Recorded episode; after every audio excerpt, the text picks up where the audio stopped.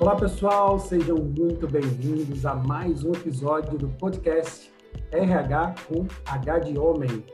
Eu sou o Bruno Silva, sou profissional de RH já há 15 anos e hoje nas redes sociais ajudo profissionais a se posicionarem de forma estratégica na área de recursos humanos.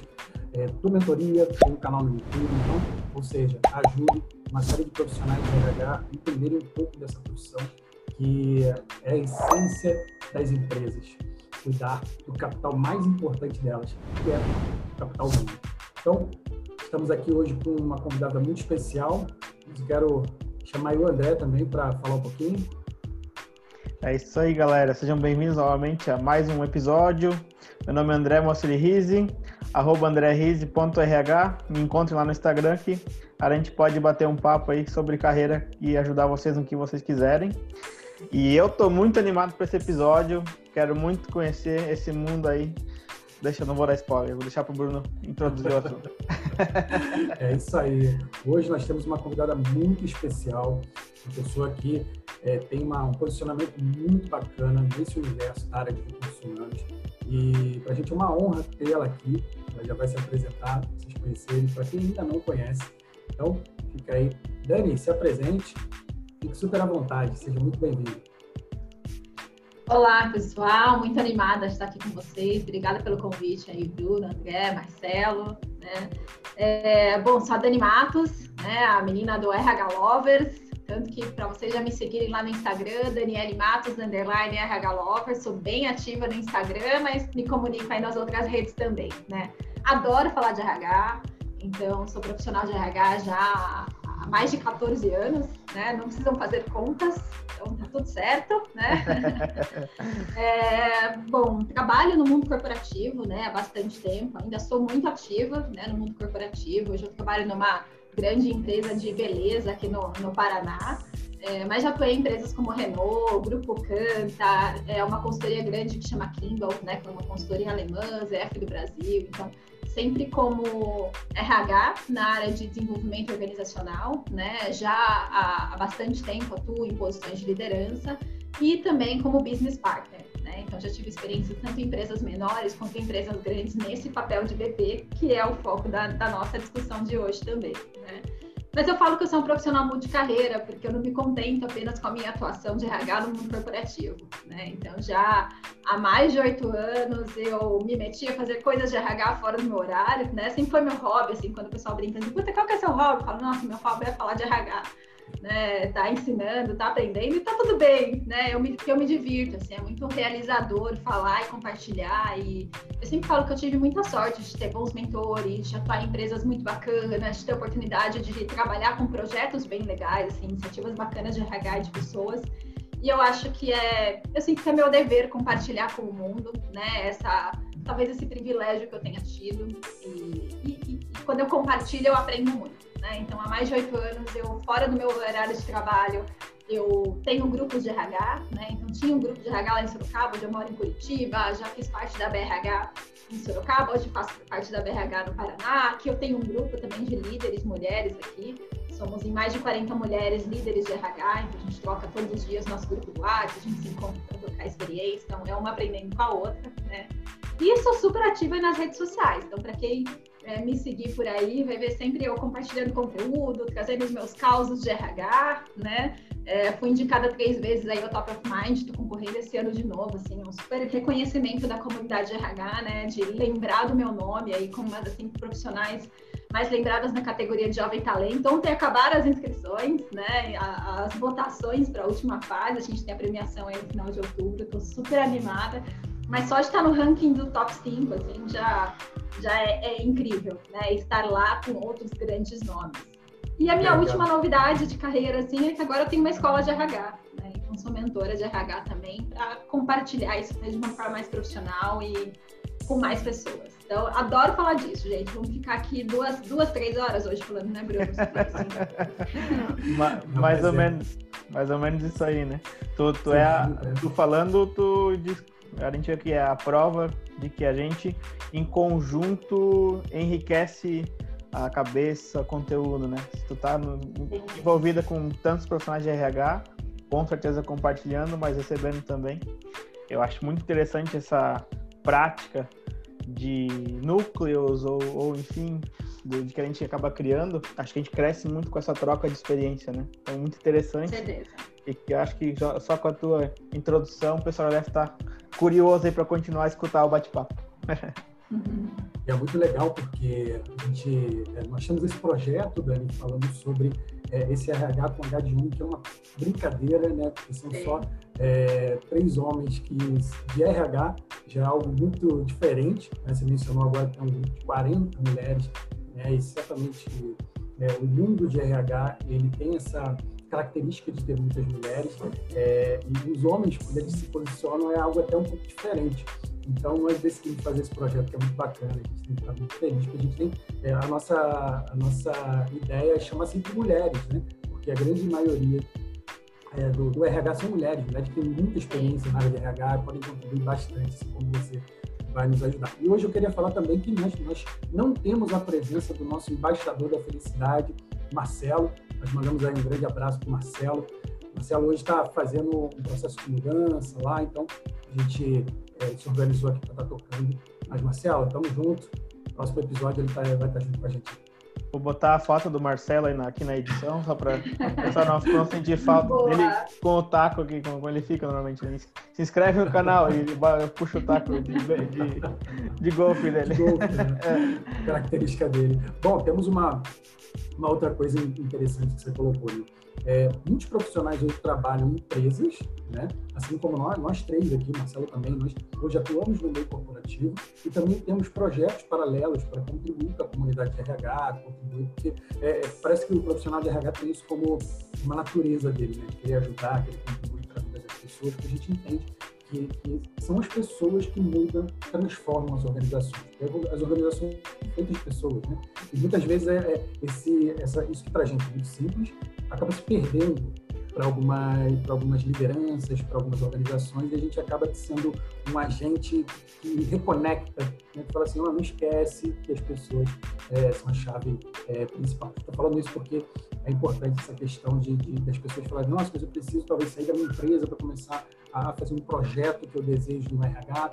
Não, nós aqui somos um exemplo claro que você pode sim continuar no meio corporativo e contribuir para a vida das pessoas porque você pode fazer a diferença na vida de muita gente. A gente estava conversando que quase que diariamente, né, nós que temos atuação na rede social, recebemos informações e, e, e contato de pessoas que falam, nossa, obrigado por você ter contribuído comigo, obrigado por ter tirado uma dúvida. Então, assim, nós já nos colocamos mais uma vez à disposição de todos para poder ajudar. Beleza? E hoje o nosso tema, nós vamos falar sobre um tema muito atual, muito presente na área de recursos humanos, que é sobre Business Partner, né? o famoso BP, que a Dani vai nos ajudar bastante aí a entender um pouco desse universo, tirar dúvidas, vão gostar muito. E a primeira pergunta, Dani, queria deixar para você, é, fala um pouco para a gente, qual é o papel é, do Business Partner, é, as principais competências é, necessárias para uma pessoa atuar né, como um Business Partner? Bom, vamos lá, né? BP. É, é, eu sempre brinco que esse termo, né, ele veio lá do Dave Wish, de um dos livros que ele escreveu na década de 80. Então é um termo que existe há muito tempo, né, um papel dentro do RH, mas que se vem se solidificando basicamente há cinco anos, né? A gente ouve falar e entende de fato a importância e a relevância do tema, né? É, então, é, eu acho que quando ele criou né, esse papel do BP, ele trouxe muito essa questão de como que a gente conecta o RH com o negócio. Né? Até porque o RH, até algum pouco tempo atrás, era muito mais voltado para dentro. Né? Então, assim, era um RH de dentro para fora. Né? Então, assim, o que, que a gente quer fazer aqui que vai ser legal para o negócio? Né? Que tipo de ações a gente tem que fazer? Como a gente se organiza? E acho que essa coisa do RH estratégico, que vem junto com esse papel do business partner, né, é muito de como é que se conecta de fora para dentro. Né? Então, não é o que o RH quer fazer, mas é o que o negócio precisa, é o que o, o mercado precisa, o que os stakeholders precisam, né, os investidores, é, os colaboradores e tudo mais. E a partir daí, sim, a gente começa a desenhar soluções de RH. Né? E aí, o papel do BP, e, e um ponto bem importante, né? eu sempre falo do BP como papel e não como cargo. Porque sim, né? hoje eu sento numa cadeira de business partner numa grande organização, uma cadeira que eu falo que é pura, porque eu não estou envolvida com outros subsistemas de RH, né? Eu tenho um time dentro do RH que trabalha desenhando esses projetos e eu basicamente entrego na ponta e dou os meus pitacos e tudo mais. Então, mas é menos sobre isso, sobre ter um cargo, né? Porque você pode ser um RH DP, né? Departamento pessoal, você pode ser um RH recrutamento e seleção, é, ser um RH especialista, mas que também tem uma postura e uma atitude de parceiro de negócio. Então, acho que essa é a grande sacada e a grande dica para os profissionais, né? Puxa, quero muito ser DP, você já pode ser DP no seu papel, né? No seu, na sua atuação hoje. Então, esse DP ele vem para conectar o negócio, né? Porque antes ficava o RH de um lado, negócio do outro, e ninguém se falava, ninguém se conversava, né? E aí, qual, qual, a importância do RH, especialmente nesse momento que a gente está vivendo, né? A gente está partindo para um, um mundo tudo muito mais ágil, tudo mais automatizado, robotizado, né? Então, se o RH também não se conecta ao negócio, não tem sustentabilidade, não vai existir, né? Talvez a gente pode colocar um robozinho para falar com as pessoas.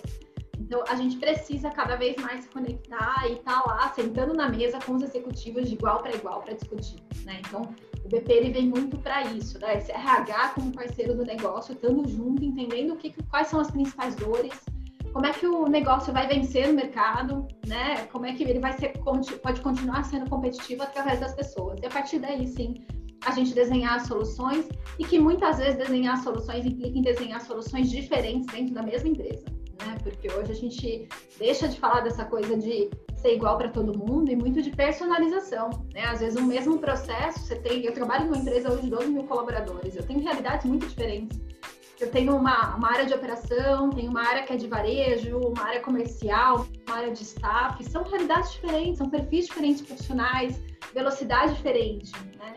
Então, a gente, como, como um RH parceiro de negócio, como a gente pensa nessas diferentes realidades, pensa em projetos diferentes, pensa em adaptar as soluções de RH, né? Para ajudar a amadurecer a liderança, a desenvolver, a trazer as melhores competências e tudo mais. Então, acho que esse é um pouco do, do RH parceiro de negócio, né? Que tem a ver muito com RH estratégico, né? Que todo mundo fala, o que é esse tal de RH estratégico, né? É isso, gente, é resolver as dores do negócio, né? E o RH estratégico não é a gente, tem que fazer coisas grandiosas, só RH de grandes empresas não tem. Não, o RH que tá junto, qual que é a principal dor agora? A principal dor é recrutamento e seleção, tem um monte de coisa linda para fazer, mas se eu não contratar as pessoas no, no, no tempo que o negócio precisa, eu vou impactar em outras coisas dentro do, da empresa. Né? Então, assim, o que, que o negócio precisa nesse momento? É isso? Vamos lá, vamos trabalhar junto, né? de igual para igual. E quando a gente fala de competências desse PP, né? O que, que é? O que, que, que esse RH parceiro de negócio tem que ter? Tem que ter um repertório de RH, né? Precisa entender, e aí a gente fala muito do generalista é, e ter o repertório de negócio, né? Então, saber entender como é que está o mercado que você atua, quem são seus concorrentes, qual produto que você faz, como é que estão os números dessa empresa, tem que entender de número, né? Que aí a gente começa a falar assim, RH é tudo psicólogo, né? Só adora fazer festa, a gente, eu sempre falo, você adora fazer festa? Adoramos mesmo, a gente faz muito bem, a gente é muito bom em engajamento e tudo mais, mas isso é uma parcela muito pequena do nosso trabalho, né? A gente pode agregar e muito mais do que isso. Então, é um RH que precisa conhecer de números, entender de números financeiros, entender como é está o resultado da minha empresa nesse momento, né? Quanto, quanto custa as pessoas que eu tenho nessa área? Será que a gente né, tá, tá num lugar adequado? Como a gente consegue ter mais eficiência? Porque cada vez mais a gente vai trabalhar com menos para gerar mais, né? Então, precisa ser muito conectado a dados, tem que ter uma postura muito propositiva, né? E não ser o RH garçom, né? Então, o RH garçom é aquele que só recebe o pedido, vai, faz, entrega, né? E como é que a gente agrega valor desse jeito, né? Então, o propositivo tem a ver com uma postura muito proativa de o que está acontecendo, o que, que, a gente propõe com base no repertório que eu tenho, né? É, e, assim, muito, a gente ser muito coach, influenciador da liderança, né? Então, como a gente influencia? Para tudo isso, de novo, precisamos falar a língua do negócio, porque senão não tem credibilidade, a gente fica no RHZs, e aí não fala, o negócio não, não tem credibilidade, porque o RH, por natureza, é o RH, é o pessoal do RH que está lá distante. Esses dias eu ouvindo uma palestra que ela estava falando de estigma do RH, né? É muito isso, assim, a mocinha do RH, o mocinho do RH, e ninguém fala isso pro mocinho de finanças, pro mocinho de marketing, né? Parece que outras áreas são mais parte da empresa do que o RH. E é nesse lugar que a gente tem que estar, assim, de ser parte tanto quanto do negócio. Então, esse é um pouco do RH parceiro de negócio estratégico é a gente se inteirar um pouco mais sobre o negócio mesmo, né? Porque se a gente não começar a falar a língua das outras áreas, a gente não vai conseguir ser estratégico e resolver muitos dos problemas que a gente poderia ter, né? Mas para já introduzir um pouquinho ali a, um pouquinho do RH generalista e o business partner, se tu pudesse dizer para nós assim, qual que é a diferença exatamente de um RH generalista e do, do BP, né? Qual que seria? É, eu acho que tem um ponto assim, o BP ele é um RH generalista, né? Acho que a grande diferença de ser, quando a gente fala, puxa, eu sou generalista dentro do RH, puxa, você entende um pouquinho de cada coisa dentro do RH, legal. É, você não é especialista, talvez você até seja especialista em alguma coisa, porque normalmente a gente entende mais de uma etapa, né? Porque eu posso conhecer muito de recrutamento e seleção, porque eu trabalhei lá, mas eu trabalho dentro do RH, eu entendo de remuneração, eu entendo de treinamento, eu entendo de analytics, é, entendo de, de, performance, entendo de clima, entendo de um pouco de tudo, né? E o generalista é isso, entende de um pouco de tudo e a hora que ele precisa aprofundar em algum tema, né, ele procura o especialista daquela área, né? Eu estou com problemas de remuneração, entendo que talvez as faixas salariais que eu estou usando aqui não está funcionando, porque eu conheço as faixas salariais, conheço um pouco de quanto o mercado paga, mas eu preciso voltar para o meu especialista para ele fazer uma pesquisa de mercado para a gente comprovar que esse é o melhor formato.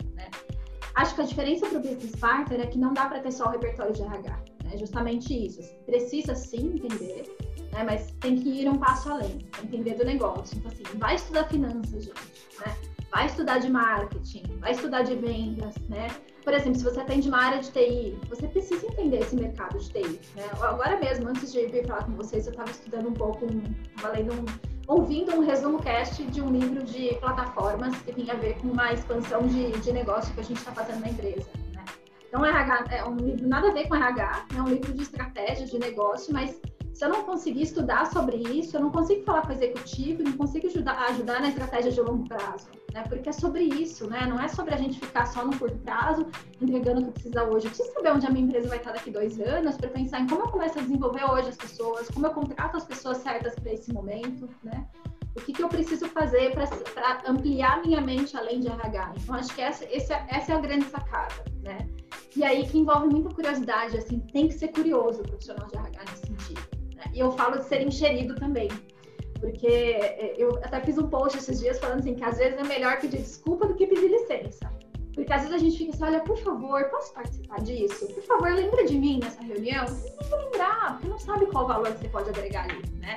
Então eu falo do pedir desculpa que é aparece lá na reunião, aparece né, em momentos que o negócio não está esperando que você esteja, porque ele não sabe qual valor que você vai poder entregar né? Ele não sabe da tua importância ali. E no fim das contas, gente, RH tem a ver com pessoas e pessoas têm a ver com tudo dentro da empresa. Então, o RH tem que estar sim nessas discussões de futuro do negócio, para onde está indo, como é numa discussão de números financeiros, como é que tá, como é que a gente vai trabalhar aqui para gerar alguma eficiência no próximo ano, porque tudo envolve pessoas. Né?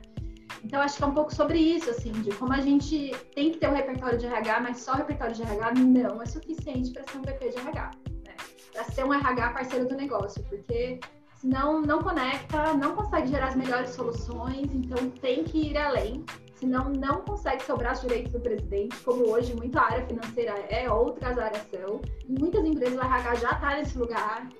É, eu vejo uma evolução dos últimos anos, mas acho que a gente tem um caminho para andar ainda. E aí tem que buscar esse repertório fora e falar. Às vezes estudar até outras coisas fora de RH. Né? Eu tenho buscado muito isso, assim, puxa, o que eu vou estudar que não é sobre RH? Assim, quero estudar de marketing, quero estudar, né? Tem esse tema de plataformas que eu estou estudando agora. Puxa, tem pouca gente falando disso, mas para ampliar meu repertório, para poder falar com os executivos, senão ninguém vai me ouvir. Isso é muito, muito verdade, porque eu vejo assim, é, o RH tem se posicionado ele tem. É, é, isso é muito interessante que você falou sobre pedir desculpa, né? Ao longo de toda a minha carreira, eu fui essa pessoa que sempre pedia desculpa. Mas à medida que eu ia pedindo desculpa, eu ia avançando na carreira. Eu ia sendo aquela pessoa que falava assim: nossa, mas é, por que, o RH, o que o está fazendo nessa reunião?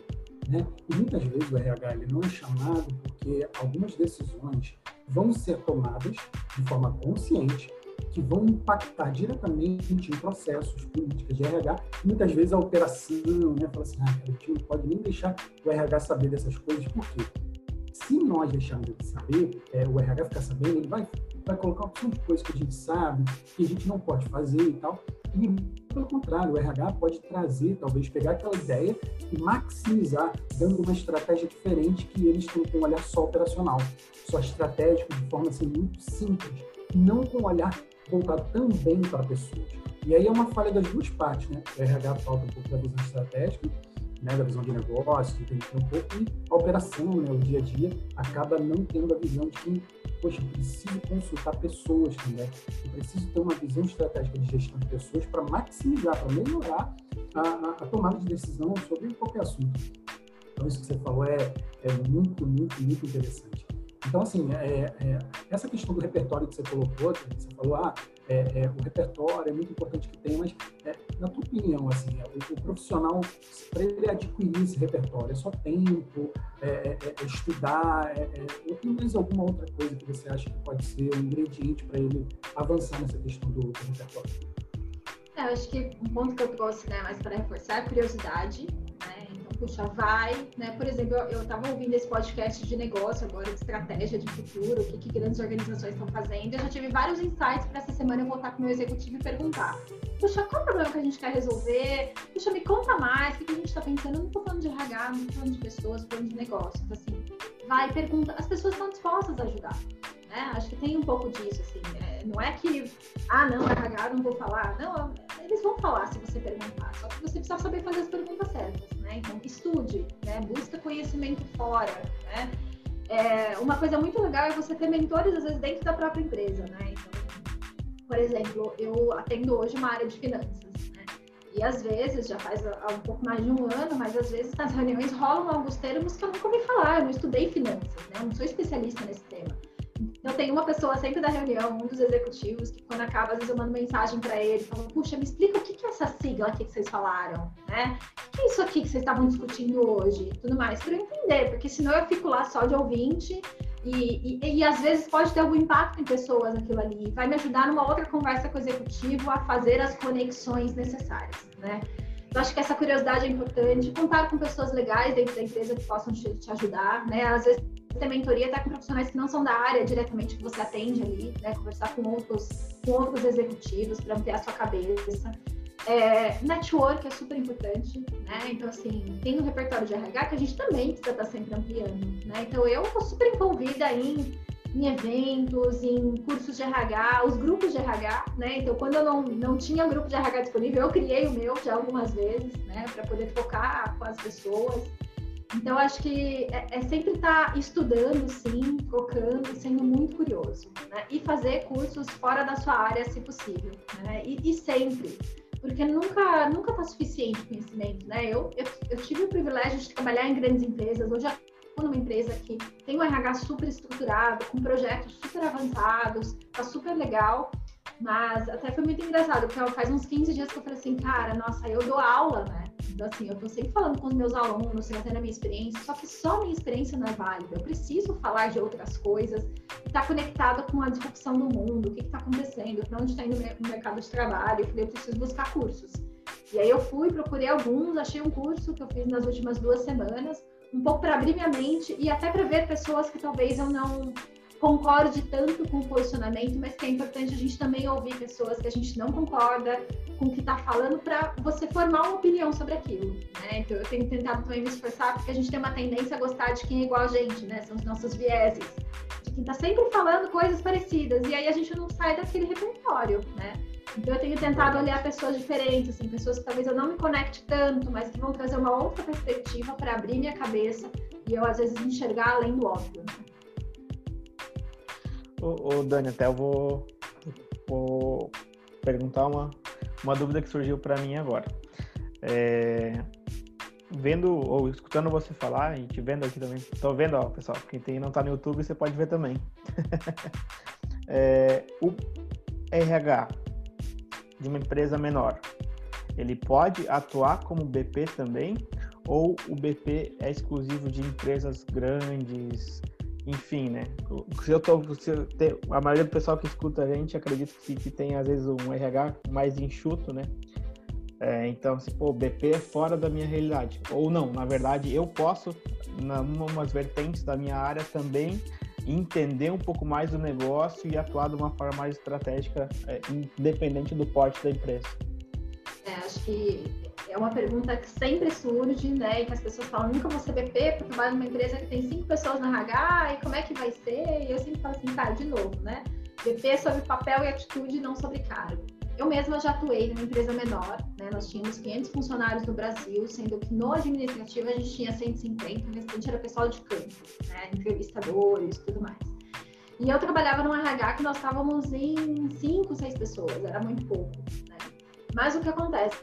Eu atuava numa posição de é, uma posição generalista, né? Então eu era responsável, né? Eu entrei como analista, depois me tornei coordenadora naquele momento de uma área de desenvolvimento organizacional. Então tudo que não era folha de pagamento e nem remuneração, todo o resto estava comigo. Né? E aí eu tinha um time que aplicava pesquisa de clima, né? Que cuidava de gestão de performance, que providenciava os treinamentos. Uma pessoa do meu time que era especialista em recrutamento e seleção. Então eu tinha subsistemas embaixo, né?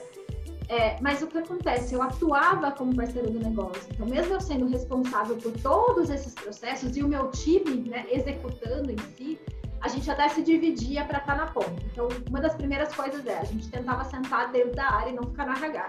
Né? Porque se eu ficasse no RH, de novo ficava aquela separação, é o RH e o negócio. Né? Então, a gente sentava no negócio. É, a partir de certo momento, a gente começou a acompanhar os executivos nos clientes. Então, eu comecei a ir nos clientes para ver qual é, como é que era a atuação do meu executivo de contas lá na Unilever, que era uma das empresas que a gente atendia, né? O que a gente entrega lá na ponta, né?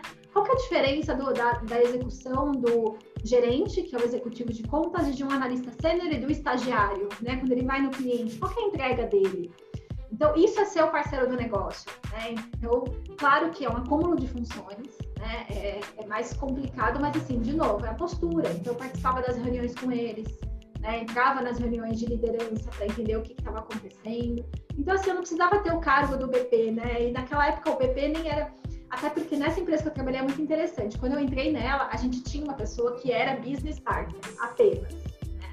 Ela era dedicada para atender o negócio e não funcionou porque o RH era tão pequeno que não fazia sentido ter uma pessoa dedicada ficar só no atendimento, só nas discussões, né? Tinha que agregar funções. A gente desfez essa posição e entendeu que a gente, mesmo como generalista ali no RH, cuidando dos processos, a gente ia. E aí eu comecei a me dividir com o meu time. Então, eu, exemplo, ficava com os executivos, né, com a liderança mais sênior. Então, eu estava nas discussões com ele, estava falando todos os dias, a gente falando de para onde está indo o negócio, o que a gente tem que fazer com as nossas pessoas e tudo mais. Eu tinha um analista sênior e um analista pleno no meu time nessa época, um RH pequeno, cuidava de tudo e a gente se dividia. Então, meu analista sênior ficava com o primeiro nível de liderança e as pessoas mais sêniores, e o meu analista júnior, pleno, ficava com os níveis mais baixos da organização, o estagiário e tudo mais, no, no atendimento, assim, não é só atendimento, de novo, o RH não é só para atender, né? Mas a gente tem, é, é, a gente fala tanto de negócio e tudo mais, sim, é legal, mas não podemos esquecer que a gente cuida de pessoas. Eu acho que esse também é uma outra sacada. A gente fala tanto do ser estratégico, vai para o negócio, vai sim, precisa. Mas não esquece de onde você veio, né? Como é que você equilibra esse lugar de cuida de pessoas, é cuida de negócio, mas cuida de pessoas, né? Senão você fica um RH frio, que só fala a língua lá, só fala em custo, em número, e não fala de gente. Então, tem que cuidar, tem que estar monitorando, tem que saber o que está acontecendo. A gente consegue fazer uma boa leitura de cenário para saber se o engajamento está bom, se tem algum líder com problema. Como eu desenvolvo minha liderança para atuar, porque acho que esse é um ponto bem importante. Quando você vai para organizações cada vez maiores, esse RH parceiro do negócio, né, o BP, não consegue estar com os colaboradores no dia a dia. Eu sinto falta. Numa empresa menor, eu sabia o nome de todo mundo, sabia a história de todo mundo, acompanhava tudo. Hoje em dia, né, eu cuido hoje em torno de 350 pessoas, atendo algumas áreas. Né? Eu não consigo estar no dia a dia, eu tenho um time comigo, também não está no dia a dia dos colaboradores, e não tem que estar mesmo, porque quem tem que fazer esse papel é o gestor. O gestor tem que estar bem treinado. E acho que é uma coisa que a gente sofre muito aqui na, diria que na América Latina mesmo. Assim, quando você olha Europa, Estados Unidos, é uma atuação diferente da RH, né? É mais frio mesmo, tá mais na estratégia.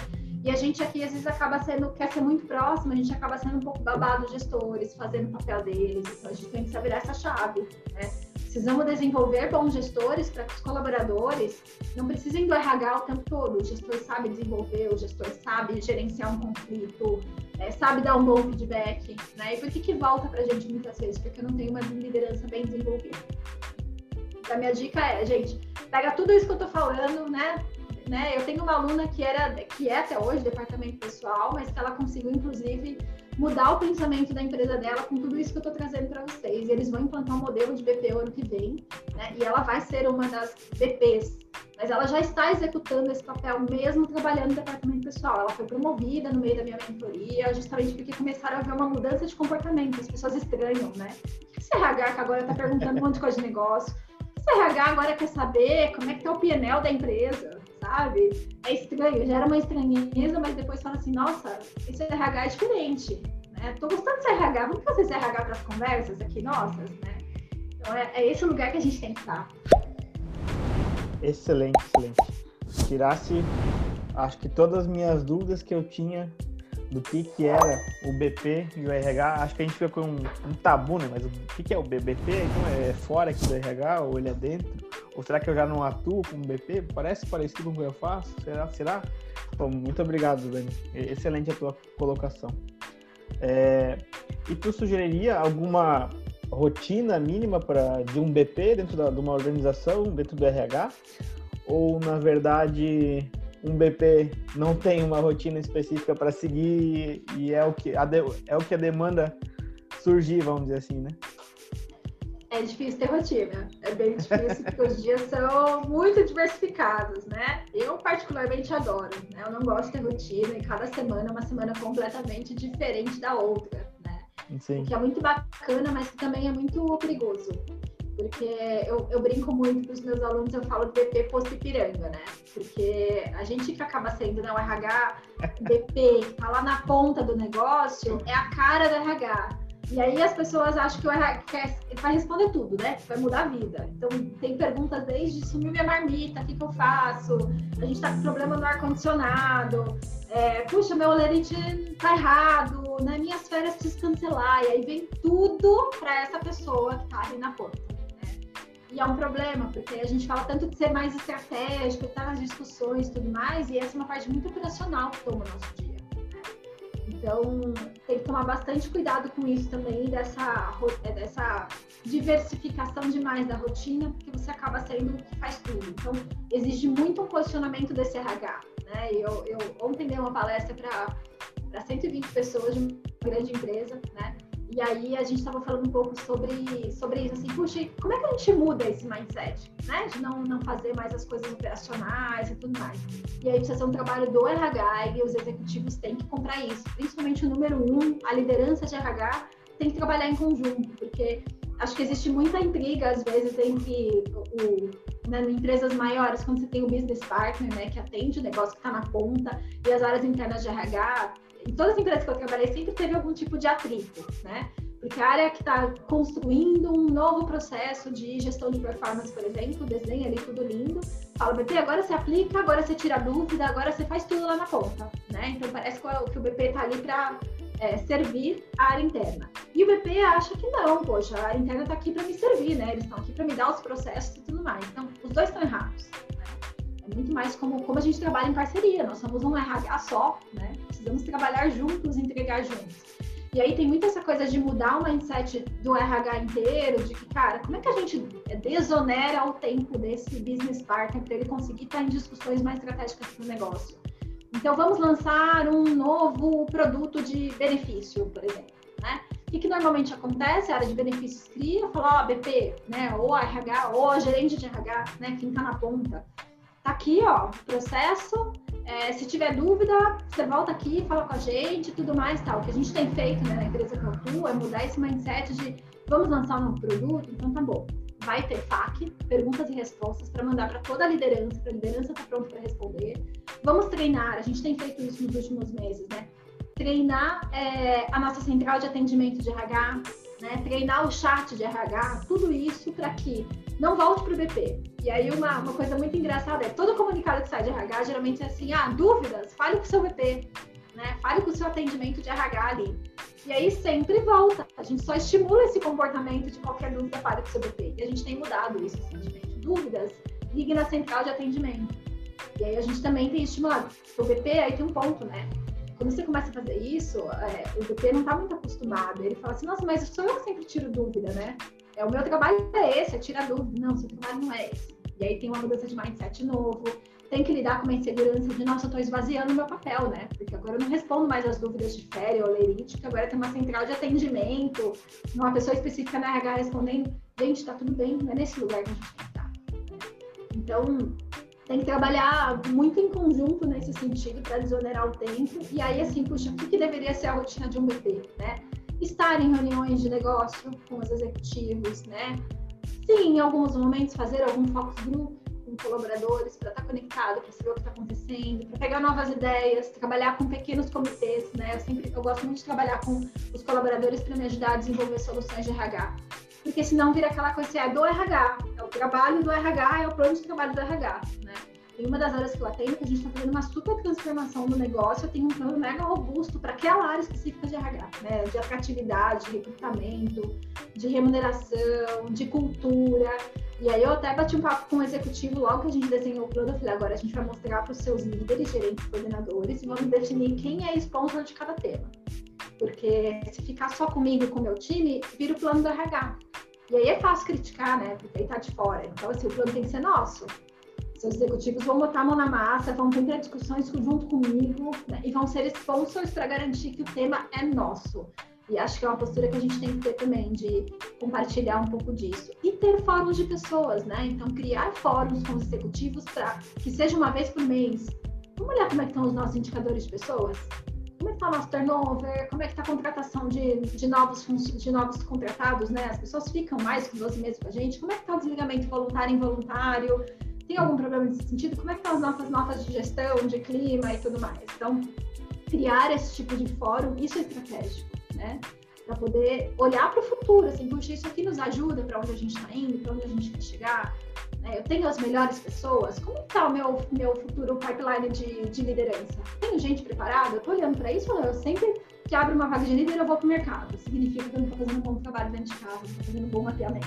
Né? É. Então é, é, é, um pouco disso assim que deveria ser a pauta mais estratégica. Mas, gente, eu trabalho em uma grande organização, tenho um RH mais robusto e eu ainda faço coisas operacionais. Então, não achem que é tudo lindo e maravilhoso e que a gente vai estar o tempo todo sendo estratégico. Não dá. Tem muita entrega que é mais operacional, que é de bater base mesmo, que é de estar resolvendo, às vezes, um conflito ou outro, que mesmo que você tenha uma central de RH, eles não conseguem resolver algumas coisas muito personalizadas. Então, faz parte, tá tudo bem. O importante é saber, assim, como é que eu desonero cada vez mais o meu tempo e consigo ser cada vez mais atuante de uma forma estratégica no negócio.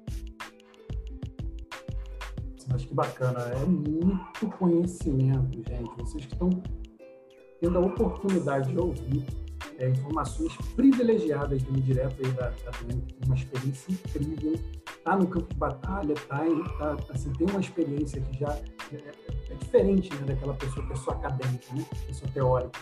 A pessoa que está no campo de batalha, ela tem coisas que muitas vezes você não passam despercebidos para quem só tem teoria. Então, assim, muito bacana, gente estou muito feliz de estar, tá, estar ouvindo todo esse conteúdo aqui. E assim, eu queria fazer uma pergunta, que é o seguinte, existe uma, uma relação, como é que você cria essa relação entre todas as pessoas que estão envolvidas com esse processo do, do parceiro de negócio. Existe lá o centro de operações, existe o centro de, de dos, dos, experts, né, aquelas pessoas que estão ali é, é, é, tratando o dia a dia. E, como é que você auxilia, como é que essas pessoas te auxiliam nessas entregas, né, nas soluções, diretamente quando você pega e vai levar para o cliente, vai levar para o parceiro?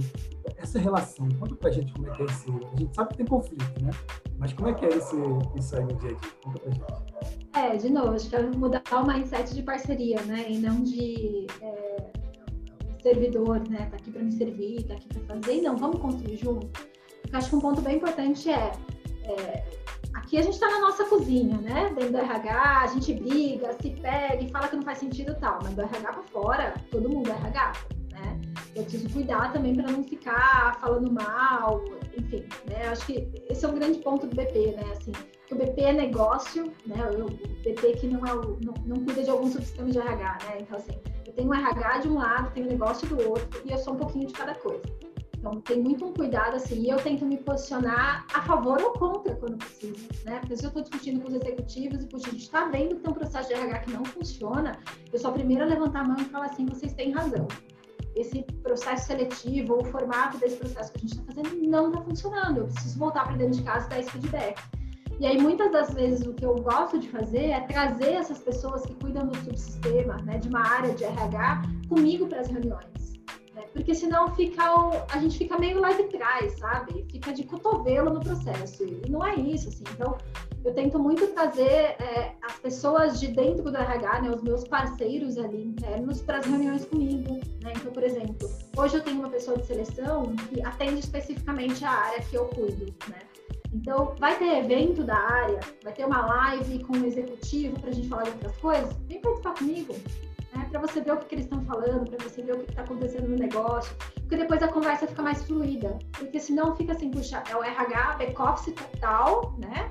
Fica ali desenhando na sua cadeira, quietinho, mas não sabe o que está acontecendo na ponta. E aí o BP fica com essa missão quase impossível de traduzir tudo.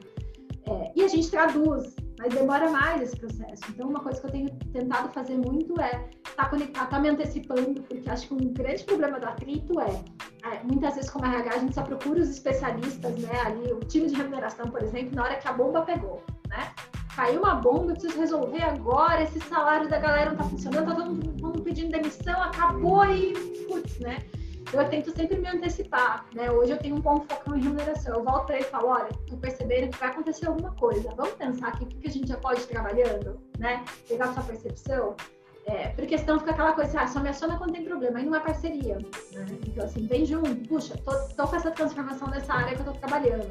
Quando a gente começou a discutir, o que, que eu fiz? Eu pedi pro executivo do negócio, falei assim, olha, é, o head da área, falei, você pode bater um papo com todas as áreas especialistas do RH para contar o que vai acontecer e para onde está indo essa área? Até para eles entenderem né, que recrutamento e seleção não vai ser de um dia para outro eu falar assim, olha, acabou de abrir 40 vagas, eu preciso contratar para o mês que vem. Corre. Porque aí não se preparou, não se planejou de ter parceria. Então, olha só, até o final do ano vai acontecer uma mudança e possivelmente eu vou contratar muita gente. Eu não sei o número, eu não sei o, pra, não sei o nível, mas se prepara, já vai organizando seu time. E é isso é parceria. Né? Daí flui melhor, de repente esse cara vai atuar até como consultor, fala, puxa, então tem algumas posições que a gente já pode ir trabalhando, né? Podemos olhar já dentro de casa se tem algumas pessoas, é, puxa, talvez, deixa eu já cortar a consultoria, porque eu não vou conseguir te atender. Então, já vou ter algumas consultorias na manga aqui, né, num, num sistema de RPO, por exemplo, para contratar especificamente para esse mercado. Então, a gente precisa se antecipar mais. E aí, o, esse RH BP, RH parceiro de negócio, tem que ter essa visão, deixar a tua interna preparada. Senão, a gente atropela e aí impacta no negócio lá na frente, de novo, né? Que resultado a gente vai gerar lá na frente se a gente não se antecipa, se a gente não se prepara, se está todo mundo trabalhando junto. E Dani, é, caso alguém queira se especializar um pouco mais, o que que tu recomendaria? Não sei se tem um livro na área de BP que poderia indicar para o pessoal que está ouvindo a gente, que está vendo a gente, que quer se especializar? É, eu diria que é, não tem receita de bolo, né, para isso. Acho que tem muito assim, o que, que o negócio precisa. Então, assim, conversar muito dentro de casa, ouvir bastante as pessoas, né, sair dessa postura de preciso saber tudo. A gente não sabe tudo, tá tudo bem, né? Então, vamos construir junto, né? Construir junto com o negócio soluções. Agora, dá para buscar conhecimento fora? Dá. Assim, acho que nos grupos de networking, trocar, né? Fazer benchmark com outras empresas, puxa, né? É, trabalho numa área de TI, deixa eu conversar com outras pessoas, né? Uma das áreas que eu atendo hoje deve virar um banco, possivelmente, né? Então, eu já estou começando a falar com pessoas que trabalham em bancos, no, banking, em outras empresas assim, para saber o que está rolando, né? É, e aí, livros, né? Tem vários livros, tem muito podcast, né? Tem esse podcast, né? Tem muitos outros de RH, tem muita gente no Instagram falando de RH. Hoje, cinco anos, não tinha tanta gente, né? Quando eu comecei lá oito anos atrás, né? Acho que eu também tive muito sucesso naquele momento, porque quase ninguém falava de RH, né? Hoje não, hoje tem muita gente boa é, falando sobre isso, então sempre dou dica básica, assim, vai lá no teu Instagram, coloca a hashtag recursos humanos, RH lovers, RH, vai aparecer um monte de post, começa a olhar, seguir algumas pessoas, ver o que está trazendo, né? Faz benchmark e livros, né? Eu gosto muito de ler, eu sou doida dos livros, né? Eu não acabo normalmente nenhum, mas eu adoro estar lendo os livros, me sinto até meio culpada por causa disso, que eu compro um monte de livro, não termino nenhum, mas tá tudo bem, né? Porque eu leio o que me interessa ali dentro. e eu gosto muito de ler inglês, literaturas em inglês, porque eu acho que não, falando desse tema, eu acho que ainda não tem muitos livros bons sobre isso. Então, eu procuro muita coisa, e aí o pessoal fala, ah, mas não fala inglês. Gente, se vira, né? O mundo mudou, precisa falar inglês, né? Precisa pelo menos ler inglês, entender alguma coisa. Usa o Google Tradutor, né? Eu comprei um Kindle, por exemplo, primeiro porque os livros em inglês são mais caros fisicamente, né? Então você consegue ler ele no digital. E segundo que o Kindle se conecta com o seu Wi-Fi. Então se tem uma palavra ali que você não sabe, você clica nela e já traduz na hora. Tá tudo bem, vambora, né? É, tem um livro que eu gosto muito, que chama HR Disrupted. Ele é de uma ex-diretora da BBC, né? Ela chama. Cadê o nome dela aqui? Perdi o nome dela. Lucy Adams. Inclusive, eu sou fã dela, sigo ela no LinkedIn, em vários lugares, né? Ela, nesse livro dela, ela questiona absolutamente todos os processos de RH. Se, se deveriam ser da forma que são, né? Não vou dizer para você que eu concordo com tudo, até porque também é uma literatura internacional, tem uma pegada mais é, europeia mesmo, e que aqui no Brasil nós somos um pouco diferentes. Mas sempre dá para aprender. E é muito bom que te abre a cabeça para você começar a questionar também, por que o meu processo de avaliação de performance é o melhor formato? Tem que ser assim? Só porque todo mundo faz assim? Né? O que, que cabe para minha empresa? E é um pouco desse viés que ela traz, sabe? Então, eu adoro os livros dela e adoro as, os, os ela tem um blog, né? Adoro os artigos dela e tudo mais, porque ela questiona absolutamente tudo, assim, faz a gente abrir a cabeça para é, para mudar e adaptar o que for necessário para a tua empresa. Então, eu gosto bastante de ler coisas em inglês. Tem um livro que eu estou lendo agora que chama é, Como Ser um. Esse aqui, né? So You Want a Seat at the Table. Né? É um livro bem legal, que é um guia prático para ser um business partner verdadeiramente estratégico. Ele é uma historinha ele conta uma história de uma empresa que estava se profissionalizando, que contrataram uma pessoa de RH e como ela, com pequenas perguntas, com pequenos posicionamentos, conseguiu ser um verdadeiro parceiro de negócio, se mostrar tão relevante naquela empresa que o executivo ele não tomava nenhuma decisão sem falar com ela. E eu sempre falo, é esse lugar que a gente tem que estar. E não é sobre dependência. Né? Não é assim, nossa, não posso decidir isso, porque a Dani tem que estar aqui para poder executar as coisas para mim. Não é isso. Não é dependência mas é sobre a opinião dela é tão importante e ela vai agregar tanto para essa conversa de negócio que eu não posso começar essa reunião sem a Dani, sem essa pessoa do RH estar aqui. Né? Então, é esse lugar que a gente tem que estar. Então, minha dica é buscar essas literaturas. Tem alguns livros em português por aí, acho que né, é buscar ouvir também fontes diferentes, artigos diferentes, ler pesquisas. Eu gosto muito da, das pesquisas da Gartner, que é a antiga SEB, né? Ele tem muitas pesquisas atualizadas de RH, o que está rolando, para onde o RH está indo, né? futuros modelos de RH, como é que serão. Então, é, é, muito legal buscar conhecimento nesse sentido. E vem para a mentoria da Dani. Né? Hoje eu tenho, eu estou indo para o meu terceiro grupo de mentoria esse ano, já tive mais de 100 pessoas comigo. E eu compartilho muito do, do meu dia a dia. Né? Isso que eu estou contando para vocês aqui, eu faço na mentoria. É para contar o que, que é um BP, o que, que eu respondo para os meus líderes que, que eu já quebrei a cara, né? E que agora eu aprendi que não é assim, né? Como eu funciono, porque eu não sou perfeita, né? Eu não sou a pessoa mais extrovertida do mundo. Eu tenho uma introspecção normalmente no meu dia a dia, é, que eu não chego numa sala falando para Deus do mundo. Então, como que eu faço, né? Eu gosto muito dos contatos individuais, me preparar depois para contato. Então, eu compartilho muito dessas, dos meus perrengues de dia a dia. E eu falo que, que essa mentoria é algo que eu gostaria de ter tido no meu início de carreira, para encurtar o meu caminho. Né? Então, é, tudo que eu ensino hoje, eu falo, eu gostaria de ter tido lá atrás, porque eu teria tido muito mais sacada, né? teria sido um RH menos passivo em alguns momentos, né? Porque se a gente é passivo, porque a gente não sabe o que é ser ativo, a gente acha que aquele é nosso papel, né? Então, muitas vezes o BP acha, né? O RH acha que está ali mesmo só para responder dúvida mesmo, fazer recrutamento de seleção e fazer o que a liderança precisa. E às vezes acha que isso acabou, e não, né? é muito mais do que isso. Então, eu falo que né? Busquem cursos de RH, vão falar com outras pessoas, pegar outras linhas de pensamento e aí pega isso, digere, né? Põe no liquidificador lá, pega o que serve para você e aplica na sua empresa. Foge das modinhas, né? Modinhas às vezes não serve. Às vezes que você precisa de um bom processo de recrutamento e seleção, você não precisa de um RH ágil nesse momento. Pega pedaços do ágil e traz para sua empresa, não precisa uma squad rolando, né? Eu posso ter, é, incluir um Kanban no meu dia a dia, ponto, já consigo ser mais ágil, consigo ter visualmente o que está rolando. Então, foge de modinha entende o que, que teu negócio precisa naquele momento e vai buscar conhecimento e tudo mais para agregar nesse sentido. Excelente. Uau, Dani. Nossa, vou te falar, isso aqui o pessoal já tem uma, um podcast, foi uma mentoria daquelas mais é, pesadas no bom sentido, de conteúdo, de crescimento. E assim, quem teve a oportunidade de assistir aqui com a gente, que está vendo né, no nosso é, canal no YouTube ou ouvindo no podcast, não perca essa oportunidade, porque aqui a gente só tem, nós só chamamos pessoas, sabe, pessoas que realmente fazem a diferença no mercado de trabalho, que têm uma posição que, que transformam organizações através da gestão de pessoas. E, Dani, a gente quer, em primeiro lugar, estamos caminhando agora para o final, te agradecer, foi incrível tudo isso que você falou para a gente. É, quero pedir para você deixar aí as suas considerações finais, é, falar aí um pouco mais da sua mentoria, como é que o pessoal pode é, achar você, se inscrever na mentoria. Nós aqui, eu e a André também, damos mentoria, é bem isso mesmo, né? É dividir um pouco com as pessoas, de compartilhar com as pessoas aquilo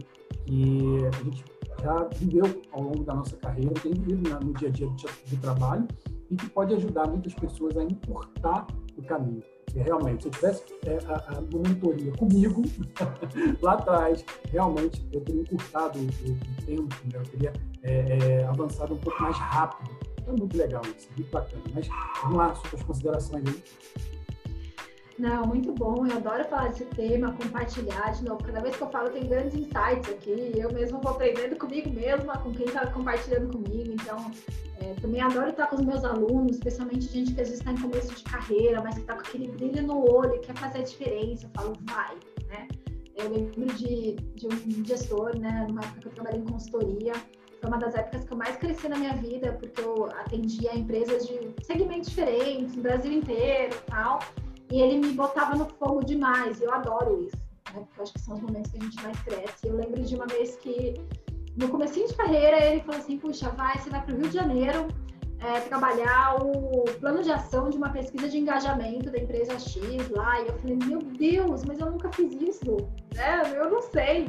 Ele falou, vai, não importa se você não tem experiência com isso, né? Você tem competência, conhecimento, conhecimento necessário. Aí ele me deu a mão, falou assim: vem cá, como é que você vai tocar? Faz isso, isso, isso. E eu fui sozinha no começo de carreira para o Rio de Janeiro e foi um arraso, né?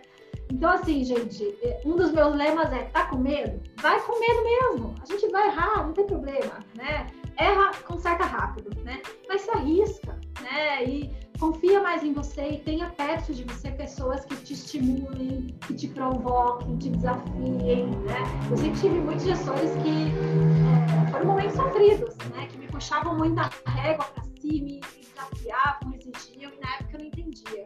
Até hoje eu passo por isso.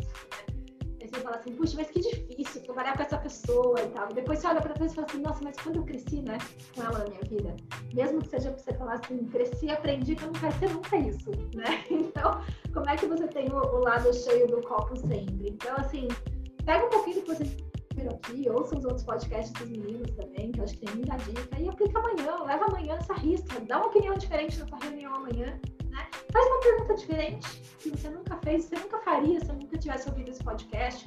Começa a se posicionar de uma forma diferente. Acho que tem muito mais a ver com atitude mesmo, né? de buscar do que a, com a tecnicidade em si dos temas. E aí eu vou ter uma próxima turma de mentoria final de outubro, a terceira e a última desse ano.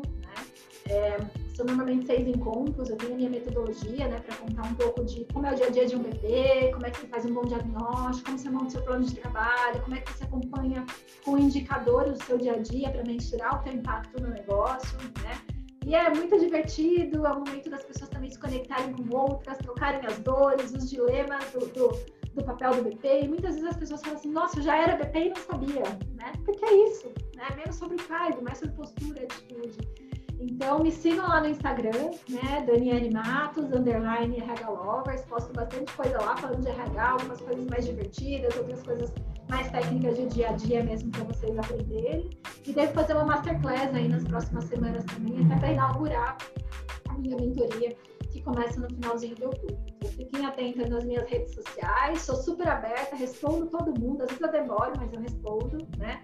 Então, qualquer dúvida que tiver, qualquer dilema, qualquer sugestão de tema para a gente tratar atrás, porque quando eu não sei, eu conheço alguém que sabe. Então, é, é sobre isso. Super obrigada, meninos. Foi bem incrível estar aqui com vocês. Obrigada mesmo. Obrigado. Então, nós agradecemos. Se quiser, pessoal, se quiser é, procurar, já tem todas as, inscrições que a gente vai colocar aqui também no episódio. É, quiser também me seguir, Bruno Silva RH no Instagram e meu consultor RH lá no YouTube. André? Vamos lá, então. Muito obrigado, Dani. Realmente muito relevante conteúdo. Quem escutar realmente sai daqui agregado muita coisa. E é isso aí. Pega esse conhecimento e é segunda-feira, não sei que dia que você está vendo, mas já planeja, vai lá e aplica.